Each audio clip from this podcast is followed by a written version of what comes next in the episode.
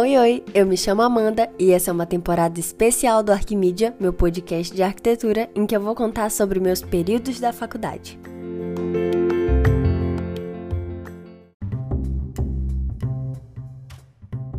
Hoje você vai saber como foi o meu primeiro período de arquitetura e urbanismo, minhas matérias e experiências e como foi a transição de começar a faculdade antes da pandemia e do dia para a noite começar a ter aulas no modelo EAD. Se você se interessou pelo assunto, fica aqui comigo até o final.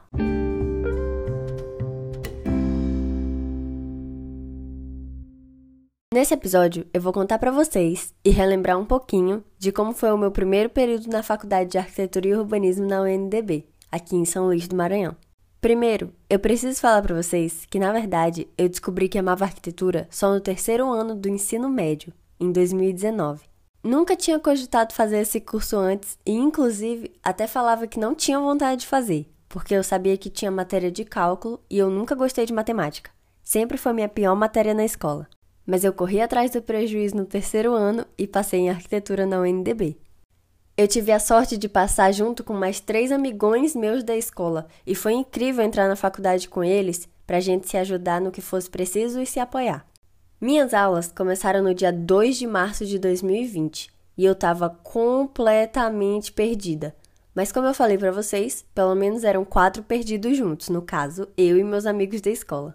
Mas o primeiro dia foi tranquilo. A gente foi encaminhado para o auditório para ter uma palestra sobre como funcionava o curso e depois tivemos uma aula de topografia com o nosso coordenador. Além de topografia, eu tive também outras cinco matérias: Arquitetura e Urbanismo Moderno e Contemporâneo, Desenho Arquitetônico, Concepção Arquitetônica, Estudo da Forma e, por último, Sistemas Técnicas e Materiais Construtivos. A partir do segundo dia, eu iniciei uma linda semana frenética de muito foco na aula e nos estudos, mas eu chegava em casa acabada e só pensando em dormir, porque eu passava a tarde inteira anotando sem parar tudo o que os professores falavam.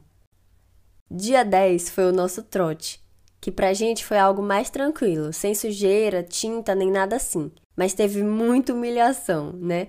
Porque esse é o propósito dos trotes hoje em dia. No dia 14, foi um sábado letivo, então eu tive aula. Mas já no dia 17, que foi uma terça, foi decretado que a gente entraria em quarentena, se eu não me engano, nesse dia a gente ainda foi para aula e só no dia seguinte que a gente já começou a ter EAD. E foi assim que eu tive só duas semanas de aulas presenciais. A triste realidade do aluno na pandemia. Apesar de que teve gente que já começou o primeiro período em EAD, então eu não considero que a minha situação seja tão ruim. Foi meio estranho porque eu nunca tinha feito nada no modelo EAD. E sem contar que foi frustrante ter tido só um leve gostinho por duas semanas de como era a faculdade em aulas presenciais e condições normais.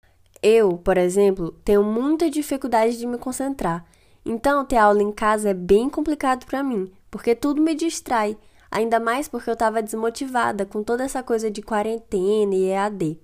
Então eu acabava me atrapalhando com os prazos, entregava atividade atrasada, tive crise de ansiedade, mas hoje a história já é outra. Spoiler! Logo, logo vocês vão saber como foi o meu segundo período também e como está sendo o meu terceiro, que é o que eu estou cursando agora no momento. Sobre as coisas ruins de ter enfrentado um primeiro período presencial e EAD. Bom, era pra gente ter feito visita em terreno, usado laboratório, entre outras várias coisas legais que a gente acabou não podendo fazer por conta do Covid mas eu consegui levar esse período numa boa, com poucas crises de ansiedade. A gente acabou tendo que adaptar os trabalhos, fizemos umas maquetes em casa, mas ainda deu tempo de antes da quarentena eu saí para tirar fotos do centro histórico para um trabalho e eu sou apaixonada por elas até hoje. Então é isso, te vejo de novo no próximo período.